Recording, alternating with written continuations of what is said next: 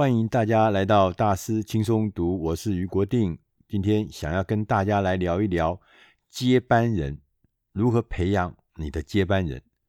这个题目其实是非常多企业里面的经理人所要面临的重要的挑战。我记得在多年前，大师轻松读曾经跟政治大学 EMBA 合作了一个课程，这课程中有一个最受欢迎的课叫做接班，就是这个课呢，大家都是高阶经理人来参加，大家都觉得有些事情是课本上没教，课堂上也没有这样的课程，有没有这样的科目？其中第一个就是接班，就是没有。书告诉你怎么接班，也没有任何的课堂上面的老师教接班这个课程，所以接班是我们每天都要面对，但是却不知道有什么样的方法或有什么样的策略，让你的接班的问题能够顺利的、平顺的得到解决。今天我们选了这本书，它的中文的书名我们翻译成“带出你的接班人”。这本书的英文名字是《The Leader's Greatest Return》。这本书除了它的主题接班是重要以外，还有另外一个亮点，就是这本书的作者他是国际全世界非常知名的一位领导的专家，他叫 John C. Maxwell。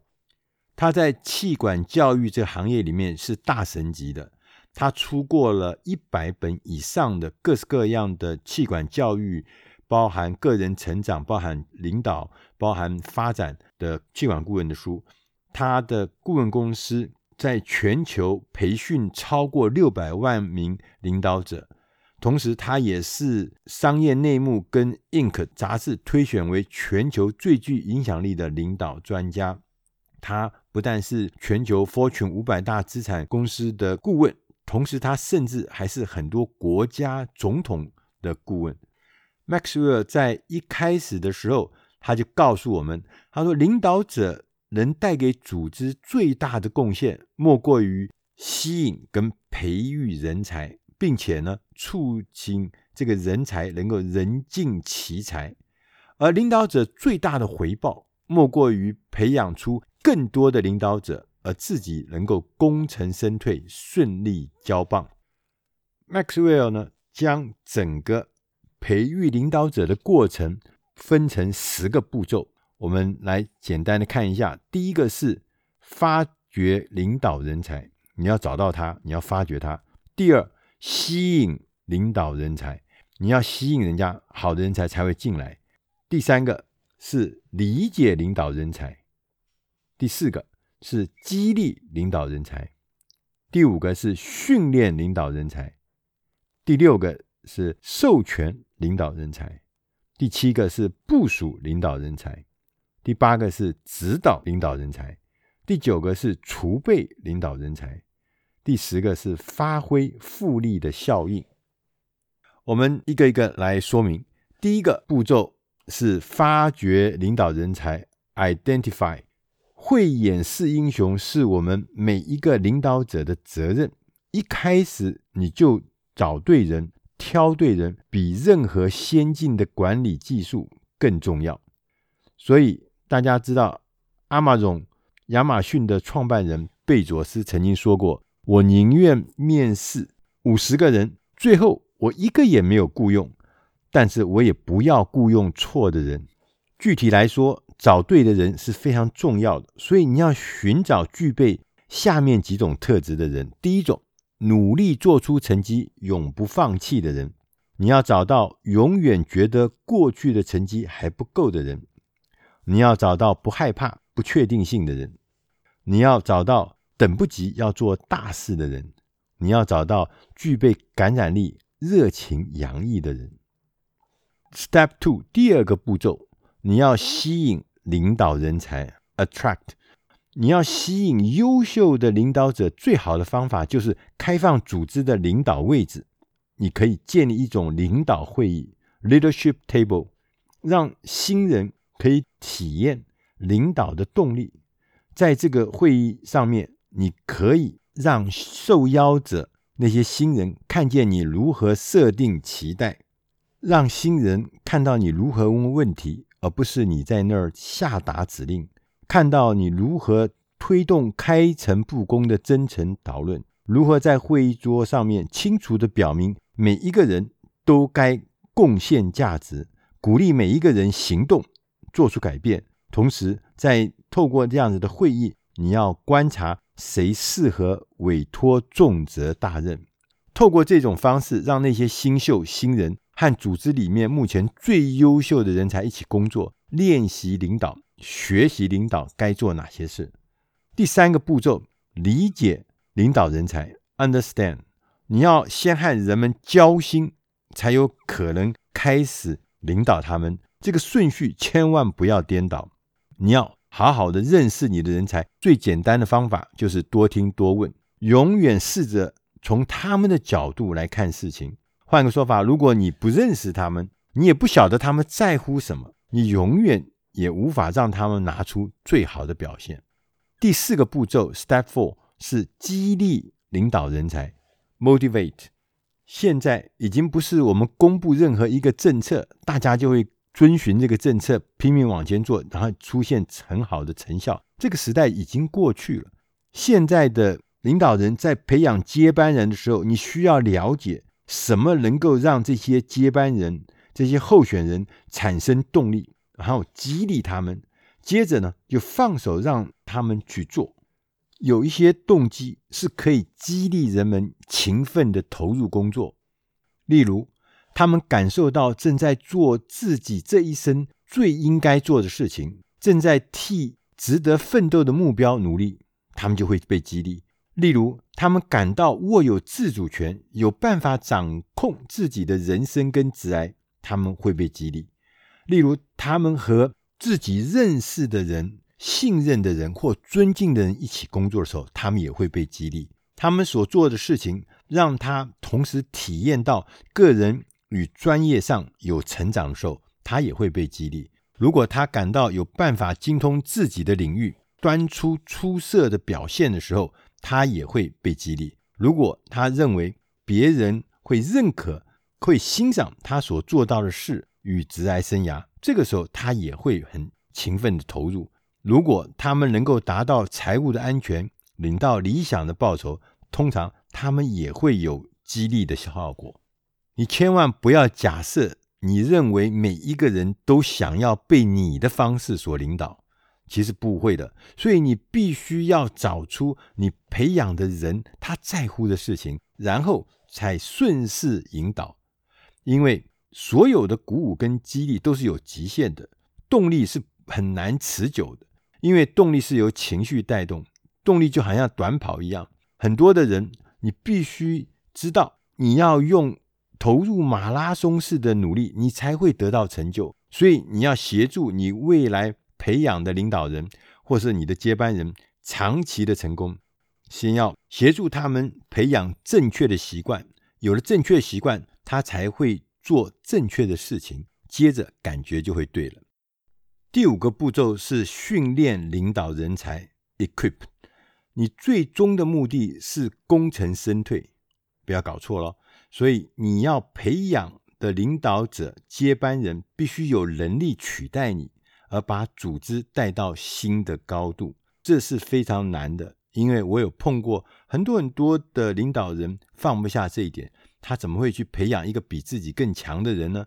所以这件事情你必须要认知，你必须要做到自己要变成一个值得追随的典范。你要把这些明日之星带在身旁。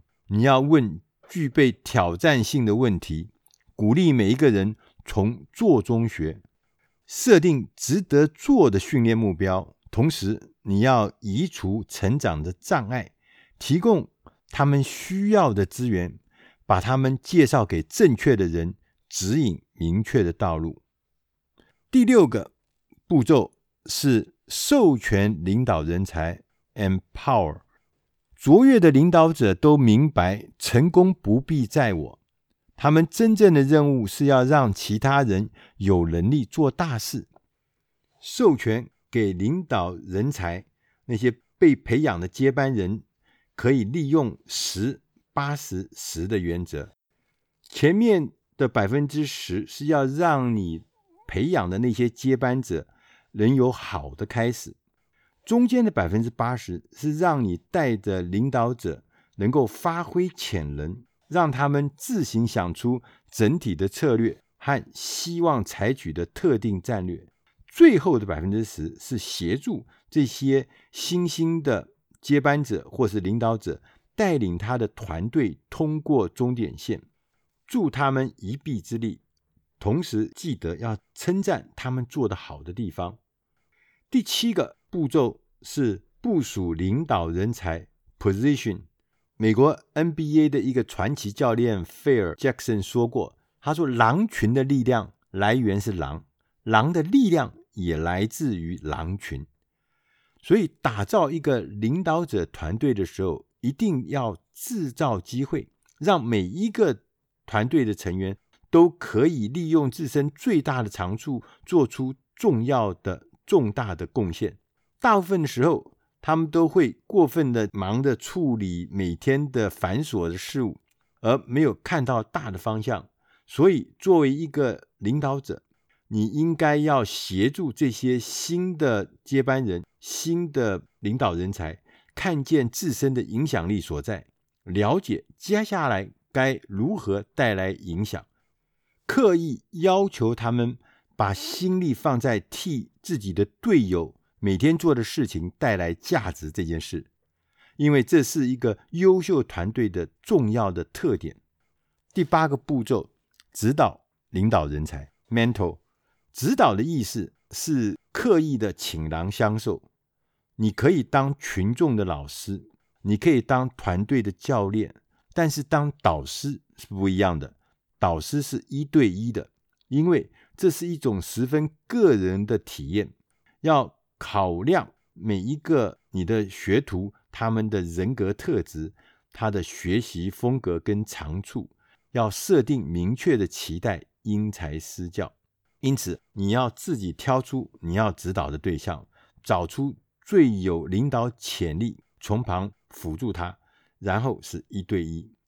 虽然是一对一，但是呢，他也能连带的替数十个其他的领导者带来价值。因为每当你指导一个接班人的时候，他也是在指导日后与那个接班人互动的其他所有的接班人。可能有几十人、几百人，甚至几千人。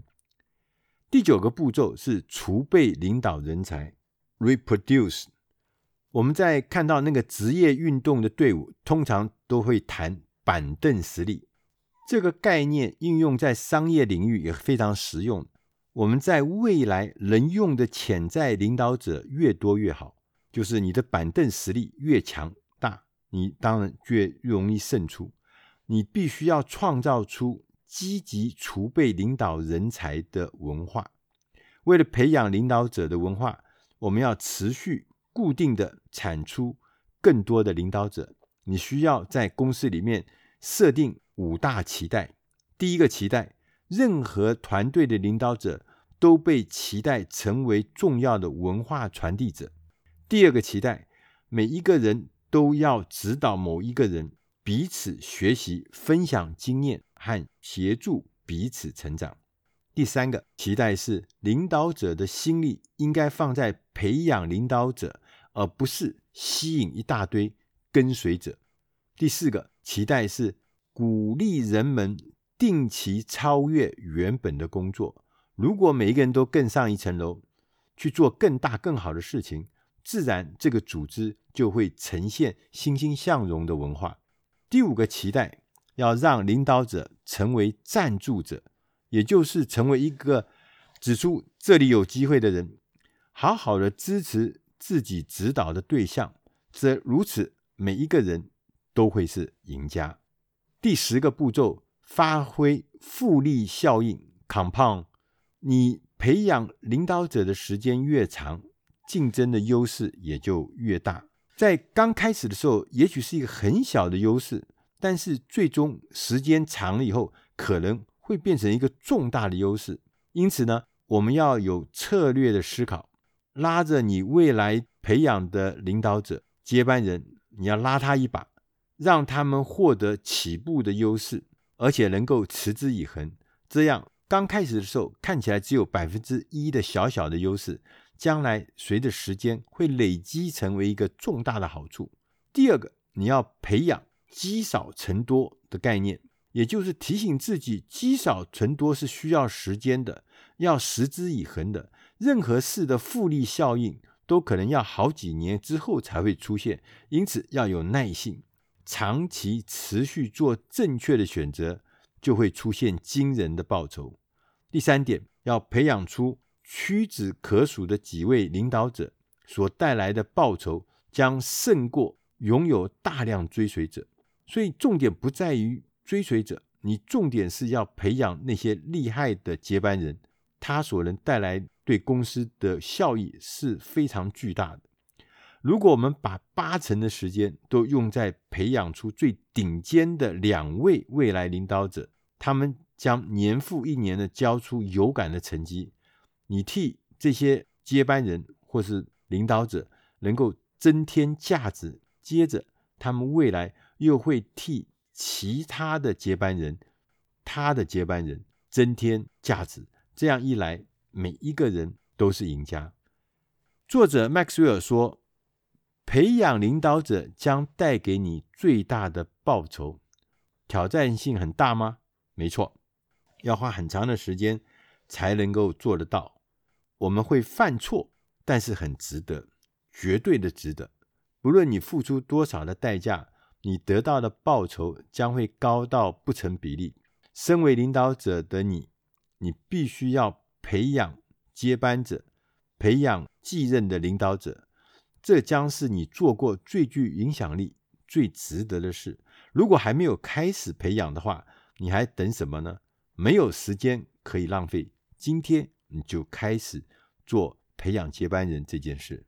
以上的内容是出自《大师轻松读》第七百六十六期，带出你的接班人，望对你的工作、对你的事业能帮上忙。我是于国定，谢谢你的收听，我们下集再会。